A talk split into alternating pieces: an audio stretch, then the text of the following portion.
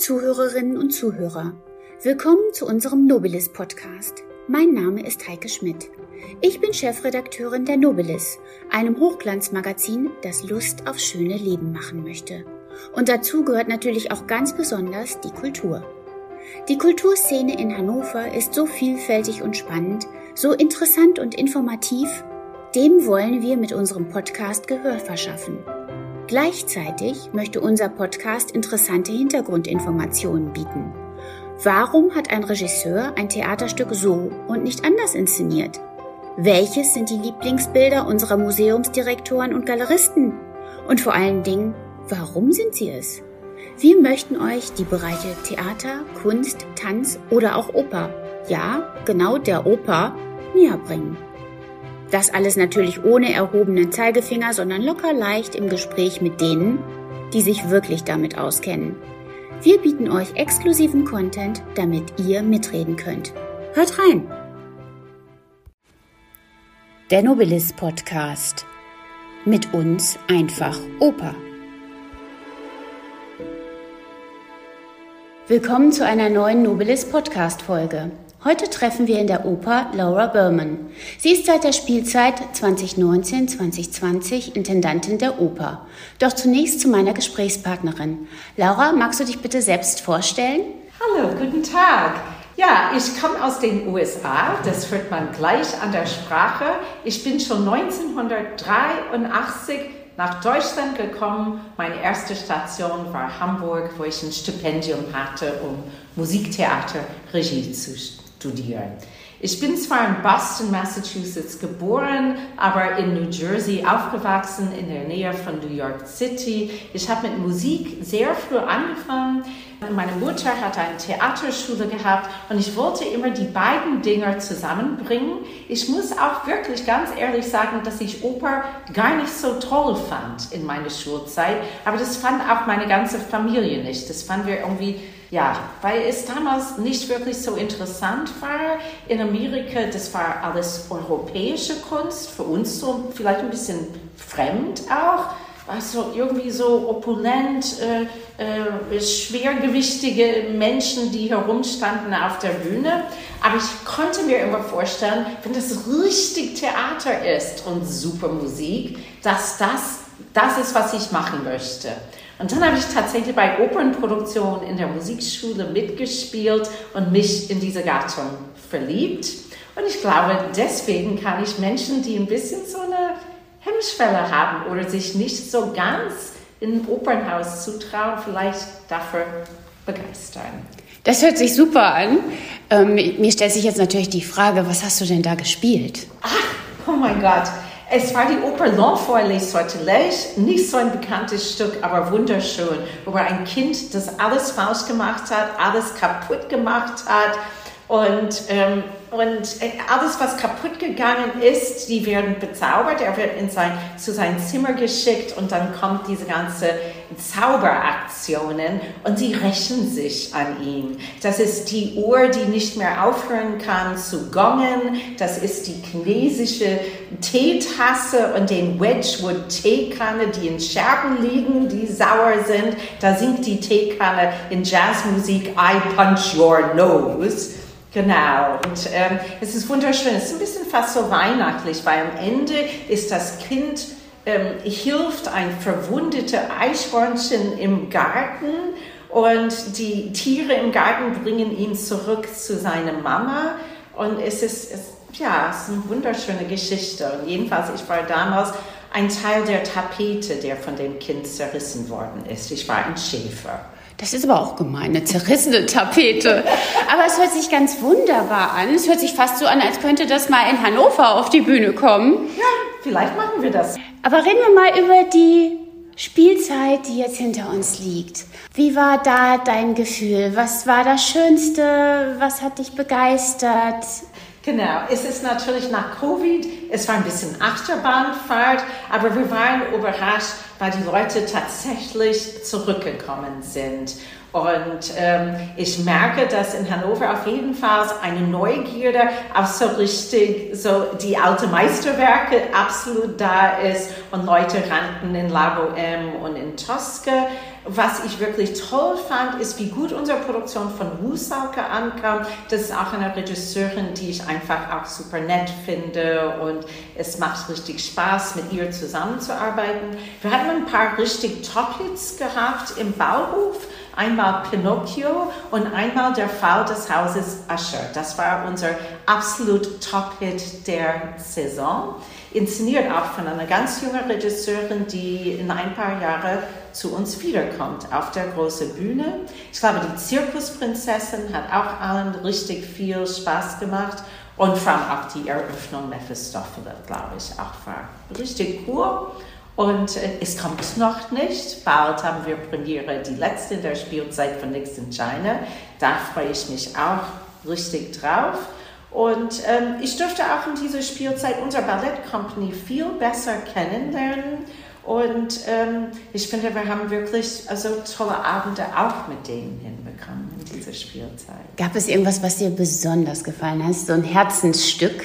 Oh mein Gott, das ist immer so schwer für mich. Ich bin nicht so ein Mensch mit ein Lieblingsstück. Das ist, das ist einfach nicht bei mir. Ich mag dann immer irgendwie alles aus, aus unterschiedlichen Gründen. Aber wir hatten vor kurzem die Arbeiten von den Tänzer und Tänzerinnen selbst All You Can Dance. Und das war ein besonders starken Abend, diese Spielzeit. Ja. ja, die haben wirklich tolle Arbeiten gemacht. In der kommenden Spielzeit wird es ja auch viel Ballett geben. Ja.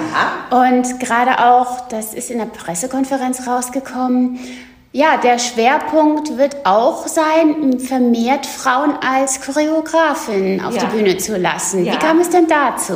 Ja, weil sie absolut im Tanz unterrepräsentiert sind. Das denkt man nicht, ne? weil es so ein bisschen ein Klischee ist, Frauen und Tanz.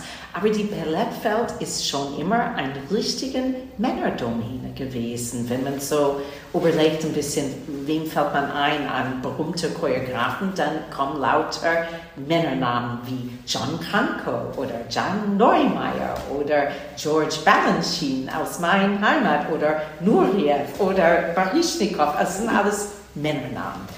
Und ähm, sagen wir mal, das ein mehr experimentellen Abend in der Spielzeit, nächste Spielzeit, ist ein dreiteiligen Abend mit drei Choreografinnen. Einer, die schon in den USA schon lange sehr bekannt ist, mit ihr allerbeliebtestes Stück, das heißt Basque.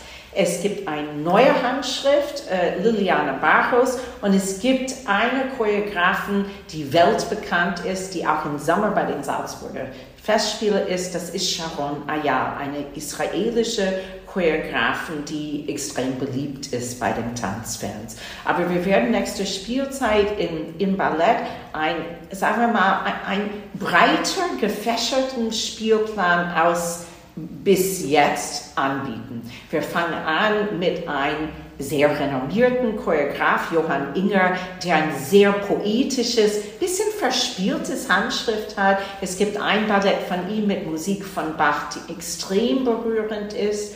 Und ganz am Ende der Spielzeit, ich muss das erzählen, weil ich habe gestern den Bühnenbildentwurf mir angeschaut und die ganze Handlung mir angehört. Es kommt zu uns ein absoluten Star der Ballettwelt, Jeroen Verbruggen. Er hat einen fantastischen Nussknacker gemacht in Genève. Er hat, er hat alle möglichen Klassiker neu bearbeitet. Aber für uns erfindet er eine eigene Geschichte und das heißt Hokus und Pokus. Es gibt einen König, es gibt eine Hexe, es gibt unheimlich viel Zauber. Es wird so eine Art sehr moderne Zauberwelt auf der Bühne geben und das wird ein Ballettabend sein für die ganze Familie. Darüber freue ich mich riesig. Er kommt zum Ende der Spielzeit. Der mhm. Beginn der Spielzeit wird ja auch ein Kracher werden, denke ich mal. Auch gerade für die Leute, die eher klassische Werke mögen. Ja, genau.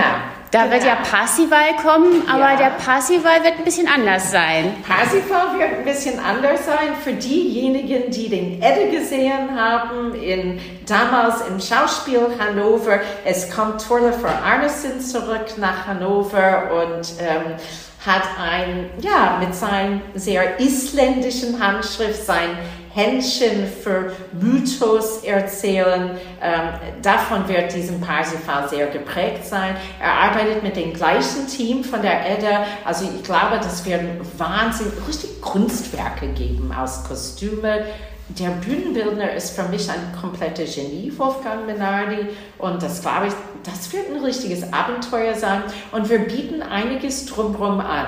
Weil wenn man Preise veranschauen will, da muss man viel Zeit mitnehmen. Und eine Pause, die erste Pause äh, bei der Vorstellung wird man genug Zeit haben, richtig was zu essen. Wir werden Picknickdecken anbieten zum Beispiel. Wir haben verschiedene Catering-Packages, die wir anbieten. Aber wir werden auch verschiedene Aktivitäten anbieten. So, so fast wie so ein Tagesretreat, weil im Parsifal beschäftigt man sich mit, wie wollen wir zusammen leben. Das ist letztendlich das Thema dieser Oper, die so aber sehr schön mit einem starken Narrativ erzählt wird. Da wird es sogar Yoga in der Pause geben für Zuschauer. Ja, Wagner sind immer lange Sitzungen. Da, das dauert immer sehr lange. Zwischendurch kriegt man auch Hunger. Von daher finde ich super, wenn da ein Angebot ist, dass man zwischendurch was essen kann. Mhm. Jetzt hattest du auch schon erzählt im, äh, in der Pressekonferenz, es gibt Kooperationen mit Restaurants, die hier umliegend sind. Mhm. Wie ist denn das zustande gekommen? Äh, wir haben mit denen geredet, genau mit, mit unserem Caterer geredet, mit verschiedenen Leuten geredet, damit das ein besonderes Erlebnis werden kann. Und da ist den ganzen gesamten Paket noch nicht fertig, aber das werden wir noch vor Spielzeitende in, en Detail vorstellen. Und die Idee ist einfach so, einen Tag mit uns zu verbringen. Äh, wir fangen früh an, so 15 Uhr, so dass man gegen 21 Uhr dann früh nach Hause gehen kann am Sonntag. Dann ja. kommt man frisch zur Arbeit. Ja, es hört sich ein bisschen an wie ein, ein Passival-Festival dass ja. man quasi den ganzen Tag damit verbringen kann. Ich habe mir überlegt, ist es auch eine Strategie, das Opernhaus weiter für Hannover zu öffnen? Natürlich, das äh, machen wir auch gern.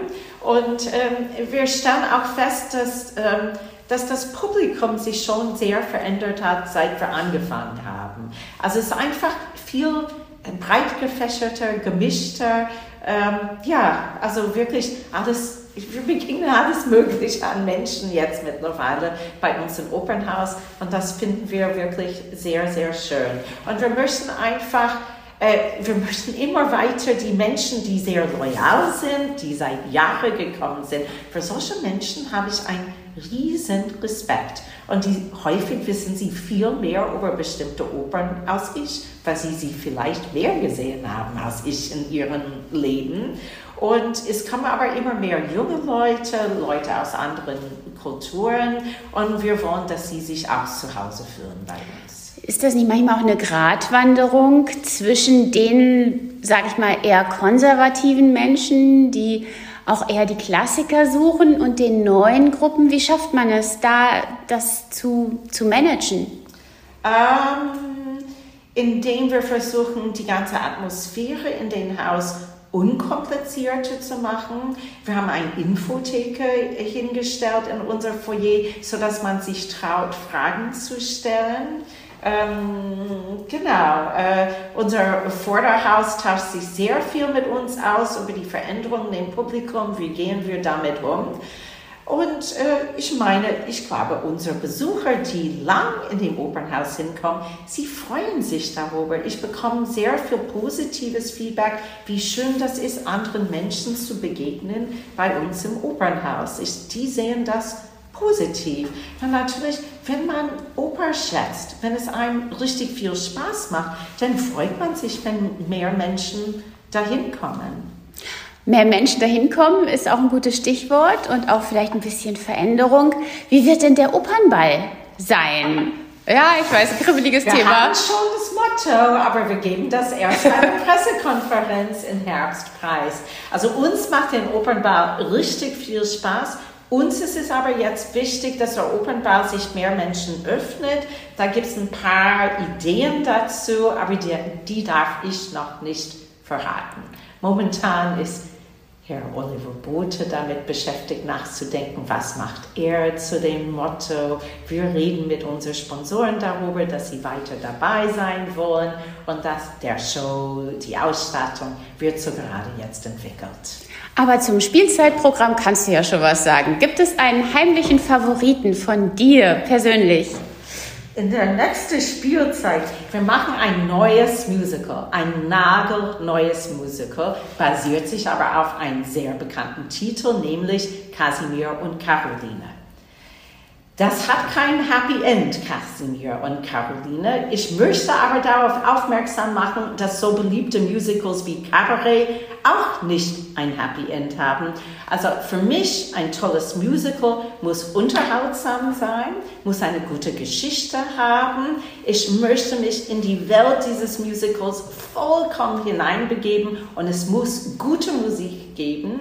Wir haben Sophie Euskirchen dabei, super Popsängerin, ein Komponist aus den USA, der sich bewegt zwischen der Popwelt, Filmwelt und Musical, den ich lange kenne ein super Regisseur dafür, der übrigens hier in diesem Opernhaus als Assistent angefangen hat und ein, einen großen Liebhaber von Musicals. Ich glaube, das, ich glaube, das wird einfach ein super Abend. Darüber freue ich mich riesig. Ich freue mich auch echt über dieses Ballett Hokus und Pokus. Ich glaube, ja, das, ich glaube, ich möchte in jeder Vorstellung gehen, nachdem ich gesehen habe, wie das aussehen wird.